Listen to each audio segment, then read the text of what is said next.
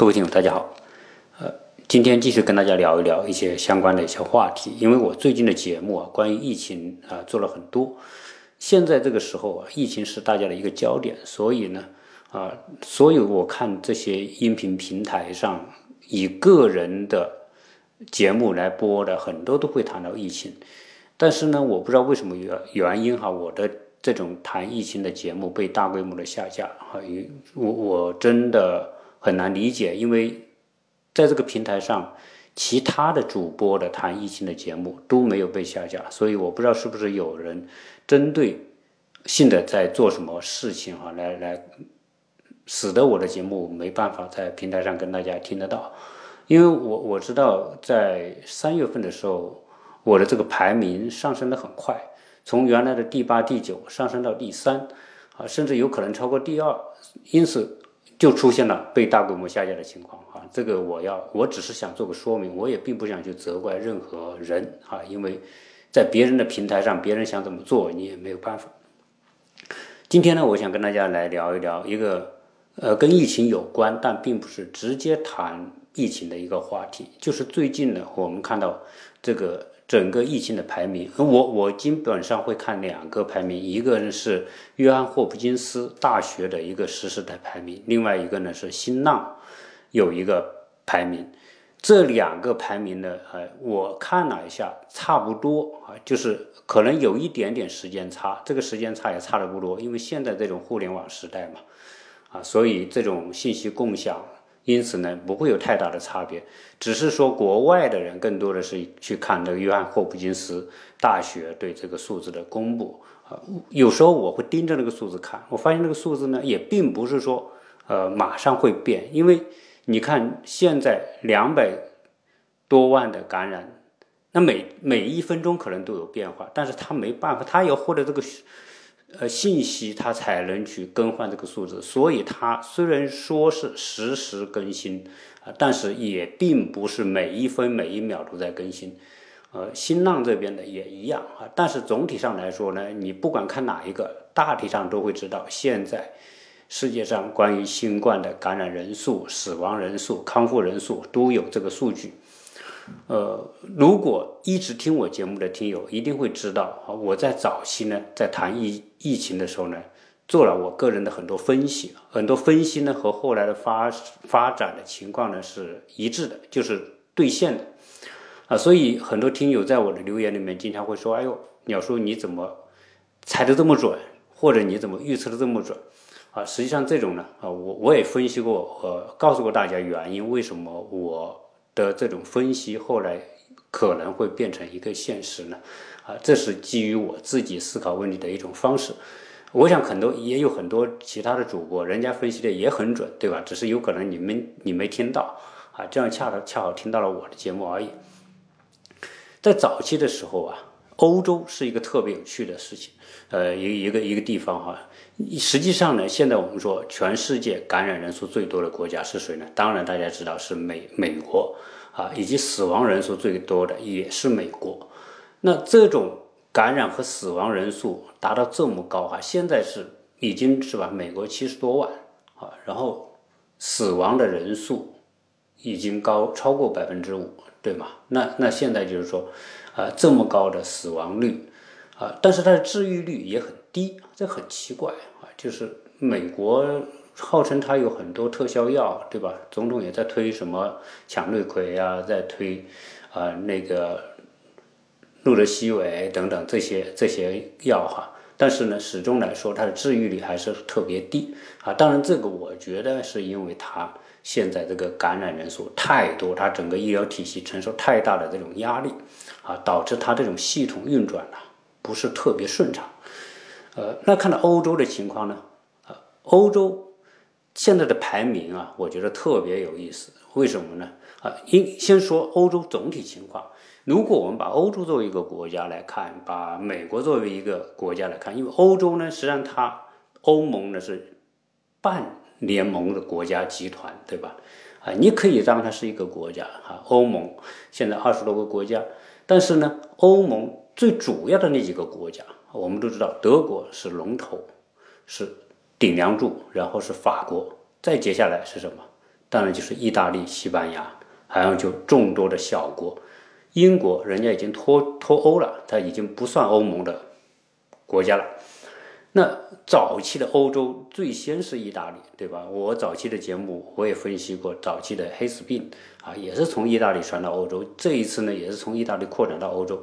如果你现在看一下欧洲的这个地图形式，就会发现，这个沿着意大利周边的国家的疫情都比较严重。这个和早期的欧洲疫情爆发之后没有封锁边境。导致什么呢？导致意大利人到其他国家，其他国家到意大利。我们都去过，去过欧洲的话，你就知道，欧洲这个国家基本上是没边界的。所以我当初在早期做节目的时候，我就说欧洲很危险，因为欧洲本质上它没有边界，大家出入都是自由的。只要在欧盟国家里面，你开车出去没有边检，没有人检查你的证件，没有人要你拿护照，你开车就在欧盟就奔，狂奔就行了。啊，所以那么自由的一个地方，它的疫情扩散一定很严重。所以现在你看，德国严重的地方是它的东部和东南部，它的东南部跟意大利靠近。法国也是东部严重，对吧？它也是东部和意大利靠近。瑞典很严重，瑞典那么小一个国家哈，我上次有次做节目，我说三四百万，说有有有听友跟我纠正哈，说这个一，后来我也查了一下，瑞。市的人口是七百八十多万，将近八百万人口，但是它现在的感染人数也是三万人，那是相当高的比例，对吧？然后再往意大利的东边，还有一大票的什么斯洛文尼亚呀，原来的南斯拉夫那些国家啊都有感染，所以哦，由于意大利扩展到其他很多国家，最早呢是意大利最多人感染。死亡人也很多，所以我们在网上看到大量的关于意大利很悲惨的那种医院的场景，律师呃那个护士啊承受不了压力，有的跳河的，有的自杀的，然后有很多医生在互联网上呼吁帮助的啊等等吧，这种我们看到的这种确实很惨的这种情况。但后来呢，你你知道意大利原来最严重，紧接着是德国啊，因为德国挨着它。德国之后是法国，法国之后才是西班牙，最末了是英国。那早期这种排名呢？呃，我当时是关注了一下，我就觉得这个排名肯定会发生变化。为什么呢？因为这种疫情呢，它是一个传染性特别大。那虽然现在公布的确诊数量，意大利第一啊，就当初啊，意大利第一，德国第二，法国第三，西班牙第四。英国第五，人家英国根本不检测，人家全民免疫，对吧？搞全民免疫还检测什么呢？你就让他百分之六十人感染，对吧？所以英英国确诊人数最少。好，西班牙也很少，因为西班牙和意大利隔了一个法国，所以它的传导速度啊就会慢一点。所以最初的这种。排名，如果你能找到最初的排名，你看看就是这样啊，意大利、德国、法国、西班牙、英国。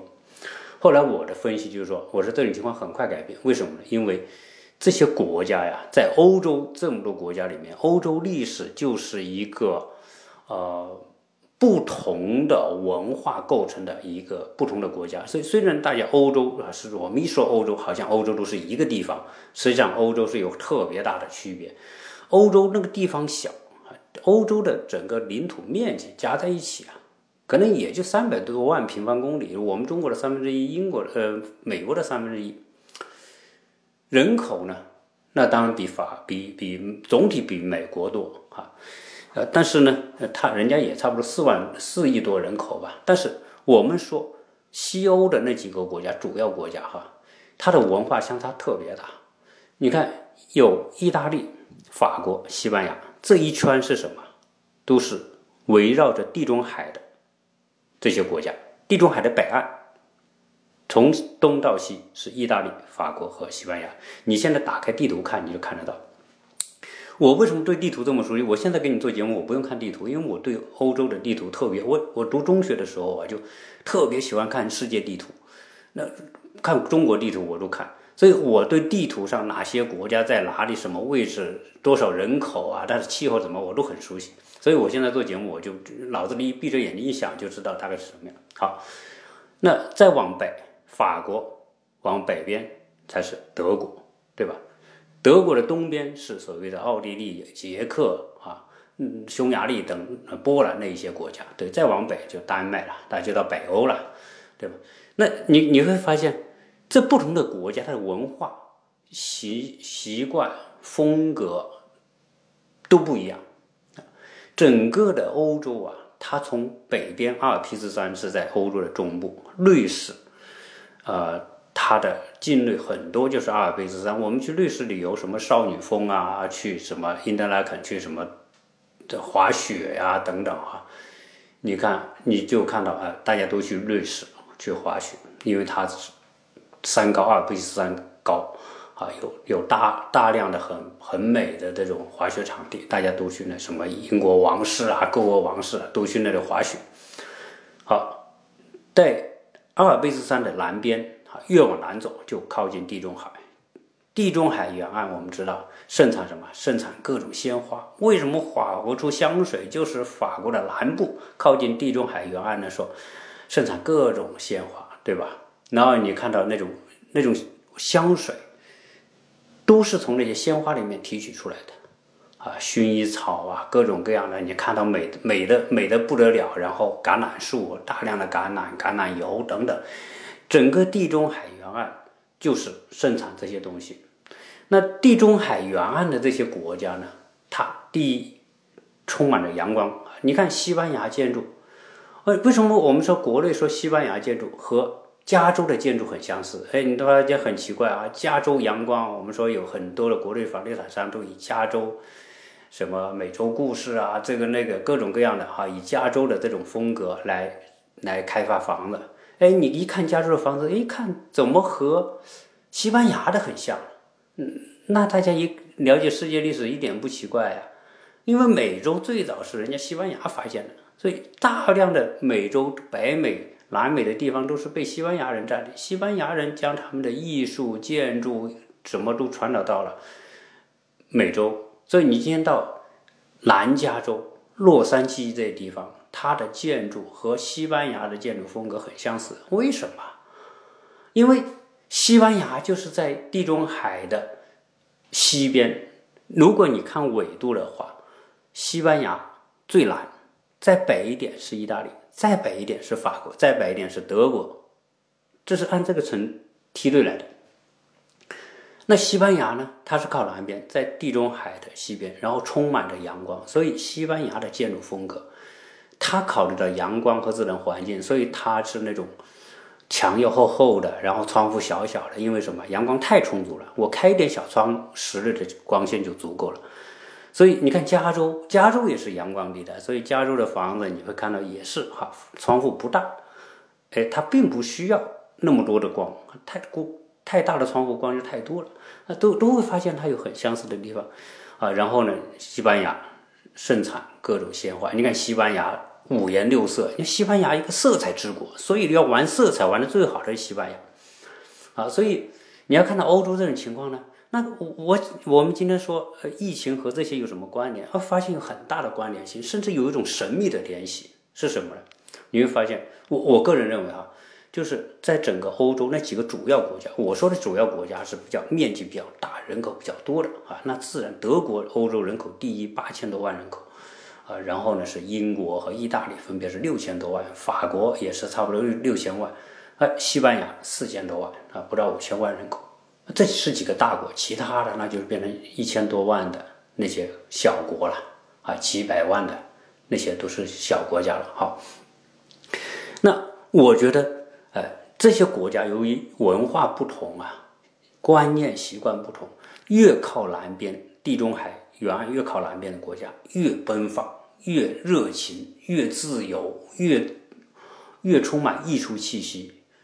就总结一句话，就他们越浪漫。这种浪漫和环境有特别大的关系，和艺术性有特别大的关系，和人们的风俗习惯、人们的观念有特别大的关系。所以，你看这些国家里面，西班牙最纬度最南，西班牙越最充满色彩啊。所以，西班牙出了大量的现代流行的东西。你说扎拉，扎拉这个品牌是西班牙的，今天欧洲首富曾经就是扎拉的老板啊，所以他玩服装、玩色彩是玩得很好。好，那西班牙呢，又是一个艺术之国。大家会说到欧洲艺术，首先想到法国，想到意大利。实际上，大家知道，西班牙的艺术在欧洲也是是一流的。它在很多方面是不亚于法国，不亚于意大利。啊，你要说时装，它也不会比你差。很多和美相关的，西班牙是相当的棒。在世界近代史上，西班牙出了众多的。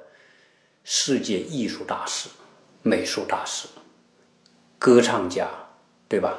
我们说的歌歌剧啊，多明戈，什么卡门舞曲，然后你看那些西班牙那些女郎跳的那些舞，都是充满着色彩，充满着绚丽的感觉，热情奔放。你说南美的人为什么热情奔放啊？你你像南美的什么桑巴是吧？跳各种各样的这个狂欢节。人巴西的狂欢节，阿根廷的狂欢节，各南南美洲各个国家都搞狂欢节，哪来的？都是流淌着西班牙人的血液啊！西班牙的什么斗牛，各种歌舞，对吧？传达到这些南南美洲，所以南美洲这些国家的狂欢、热情、这些阳光，都和西班牙是有千丝万缕的关系。好，那西班牙，我们说它是。盛产艺术大师的国家啊！你要说，毕加索是举世公认，对吧？立体派的创始人。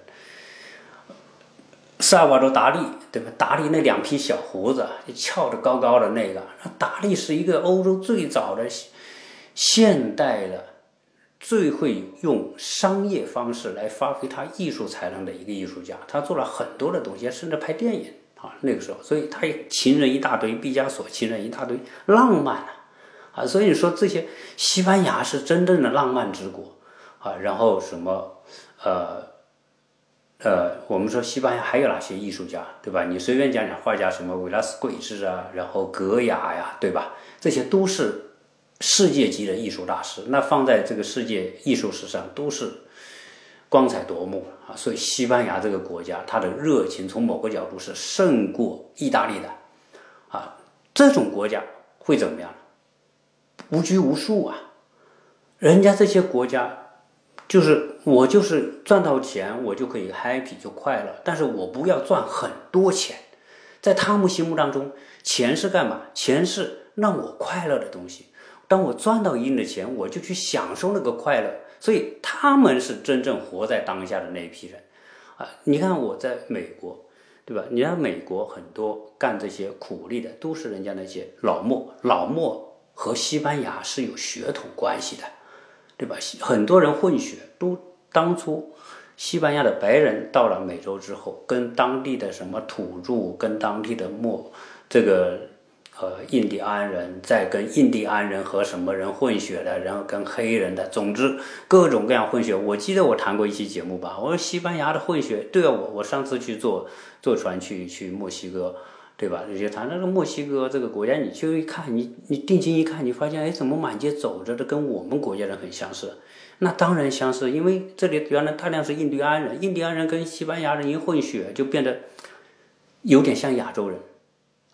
然后再混多几次之后呢，就跟亚洲人差不多。所以你到美国，你看到很多老墨，看起来就跟我们黄种人没什么太大差别，稍微黑一点，可能有可能鼻子高一点点，就这样啊，看起来有时候就跟我们是差不多的啊。所以这些这些西老墨在美国这边的人，人家就是这种风格，赚到钱就可以去喝酒、唱歌、happy 啊，这我只要口袋里够，我 happy。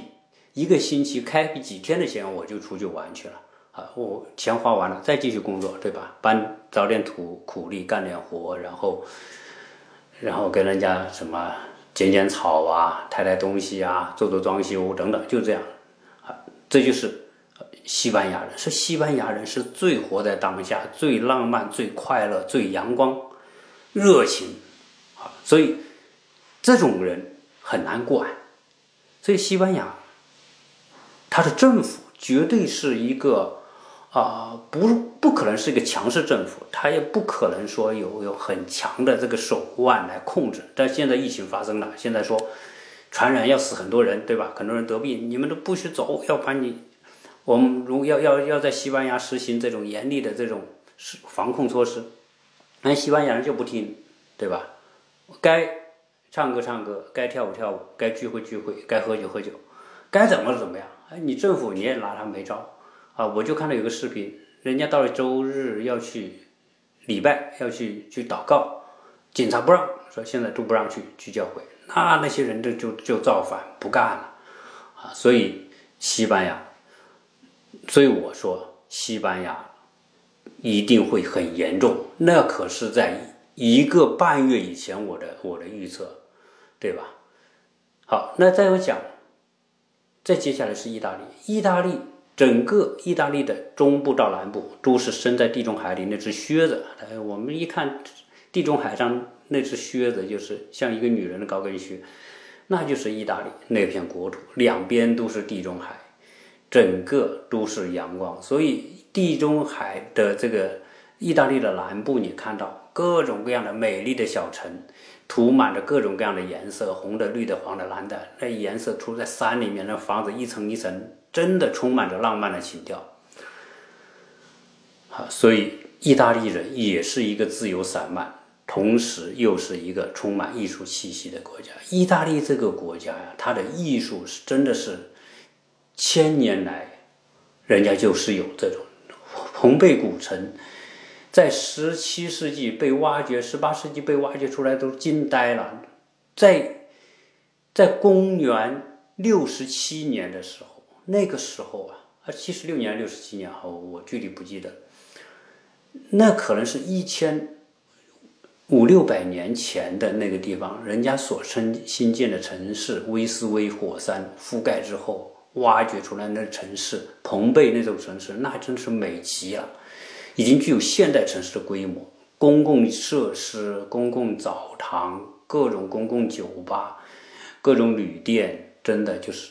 装饰的特别美，生活很奢华，人们生活很说实在很富足那种地方，所以意大利就一直就是这样。那你想想，今天意大利这个国家，它的艺术气息，那，你你要活在意大利？为什么意大利人他的艺术是天生的？你想想，你的父母，你的爷爷就生从意大利出生。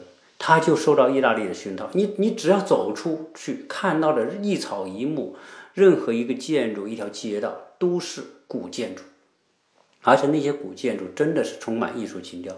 我是特别喜欢意大利，我去过四次还是五次意大利，每次去我就喜欢走那些小巷子，因为那小巷子可能就是千年，嗯，留保留下来的这种建筑的这种状态，城市的状态，充满着纯情调。各种雕刻，那种门楼啊，我我觉得就是空间啊，里面的外，它里面很多都是像我们四合院一个小庭院，你进去之后，各种鲜花，真的美极了，漂亮极了。所以意大利，你你出生在这样一个环境。被艺术包围着，这天生它就充满艺术气息。所以意大利也是一个浪漫的国家。意大利文艺复兴产生多少多少的那就艺术大师，意大利的歌剧，对吧？帕瓦罗蒂啊，这些各种各样的这些这些意大利的这种各种演出、各种音乐、各种美术，所有和艺术相关的，意大利都是繁荣极了。这就是意大利。它也是一个难管的民族，意大利这个民族啊，就是绝对是一个骨子里就是充满着艺术。艺术要什么？要自由，没有自由是不可能有百花齐放的艺术。所以这就是意大利啊，西班牙也一样，自由才产生想象，无拘无束，创造各种各样的艺术，都是大经由大脑创造出来的美学。啊，所以意大利也是很难管的。你看，意大利刚是要封城，多难封啊！啊，根本人家就是不让出城。我站在阳台，天天唱歌，天天弹琴，对吧？嗯，你你看，就是快乐，就是用艺术来抒发自己，这就是这个意大利这个民族。好，再往看再往北一点就是法国了。法国那不用讲了，时尚之国啊，时尚之都啊，各种各样的时装、香水和女人的美相关的东西都出现在法国。法国是一个充满着浪漫情调的这个，呃，充满着情人文化的国家。我们去法国旅游，导游就跟我们讲，法国啊，人人都有情人，这个情人是公开的秘密。总统也有情人，总理有情人，部长有情人，反正情人就是他们的生活内容的一部分。夫妻两个各有自己的情人，想出去约会就出去约会，谁也不干涉谁，所以自由吧，浪漫吧，哎，这就是法国。法国也是不好管的国家。你看什么黄碧行啊，天天给你旅，给你这个集会啊，搞搞的这个乱七八糟，对吧？那这种国家难管。好，然后再往北走，然后看到，哎，德国。那德国是什么国家？德国可和意大利、法国、西班牙风格完全不同。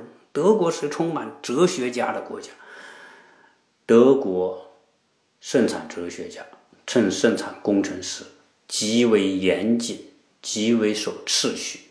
啊，人家说举个玩笑吧，就是有人去德国恶搞，怎么搞呢？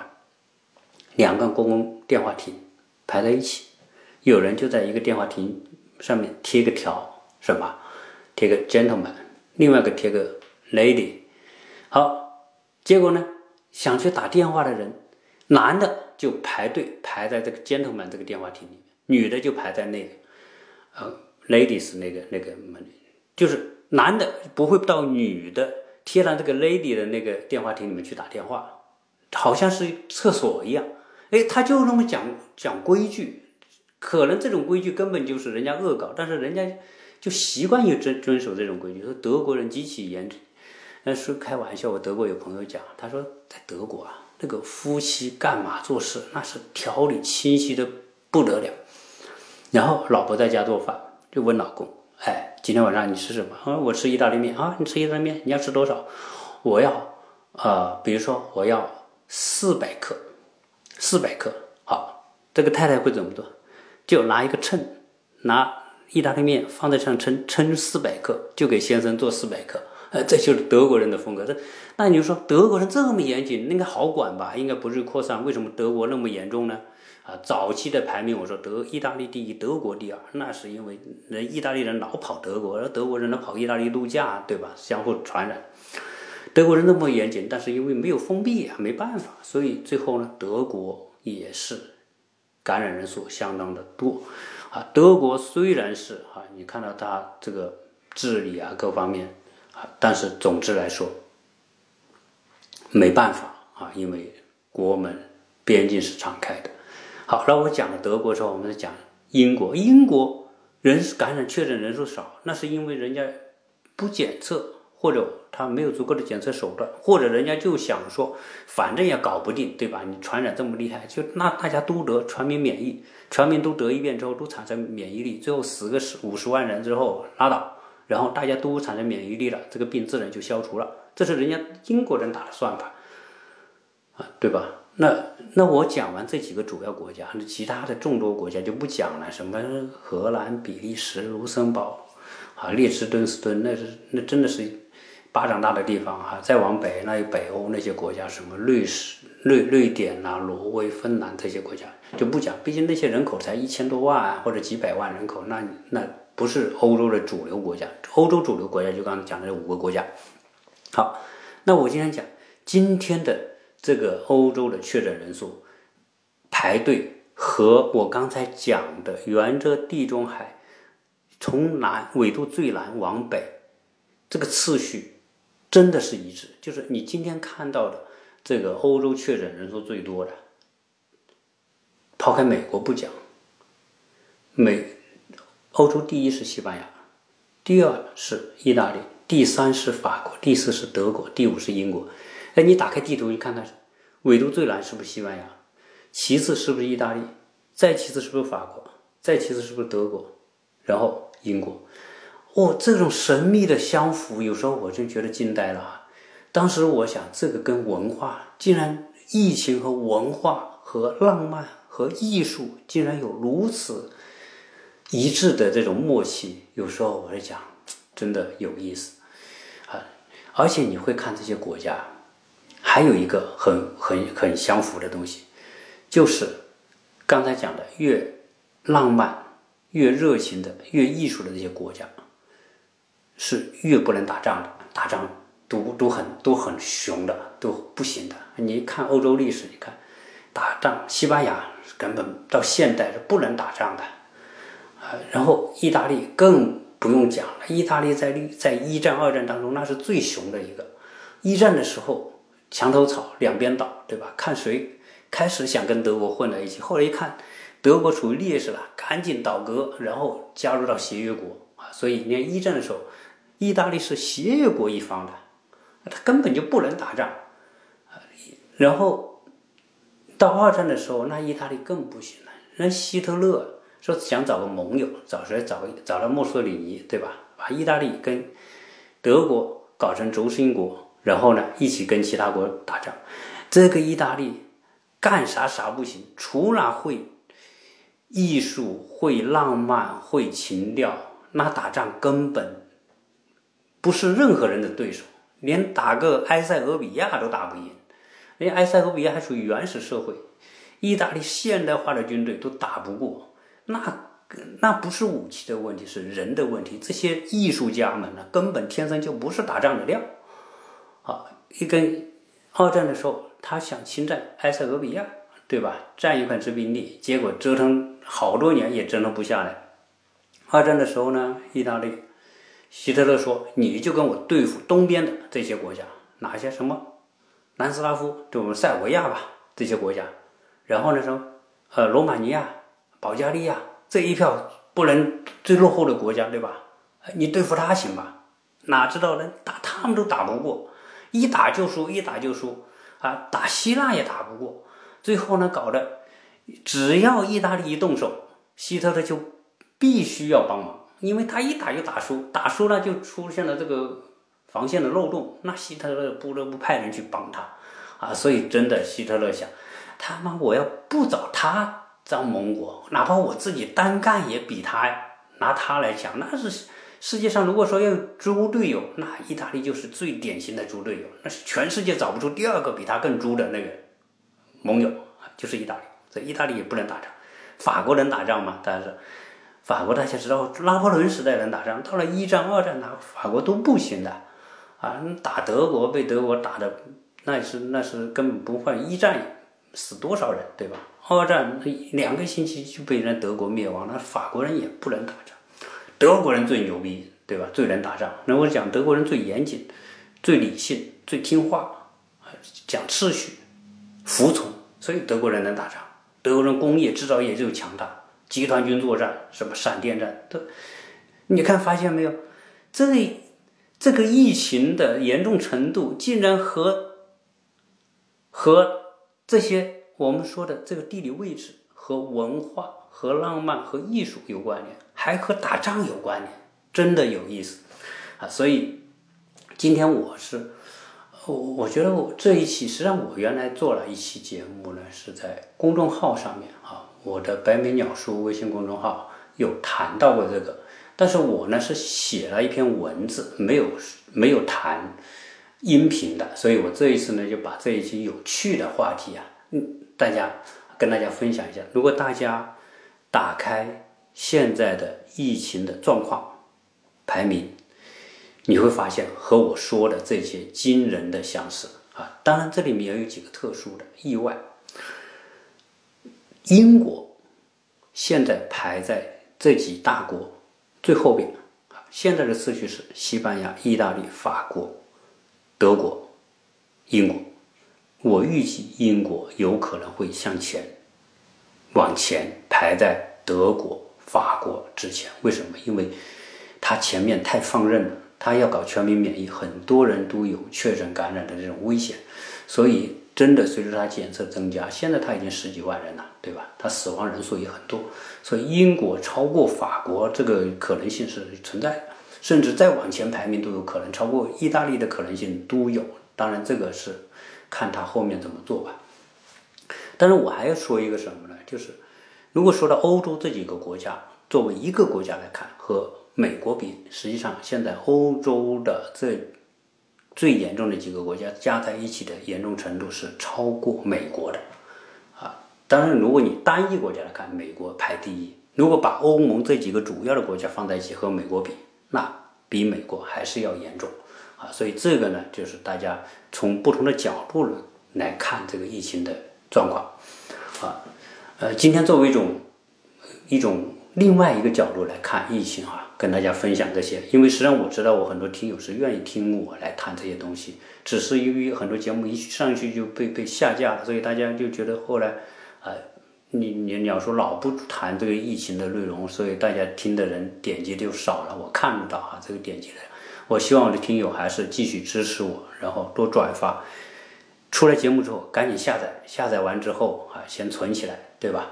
啊，然后呢，如果你实在听不到，我就会啊，同时会在其他的这个平台上，你也可以知道我会有哪些平台哈，你也可以去搜一搜。啊，这一期呢聊这么多，谢谢大家的收听。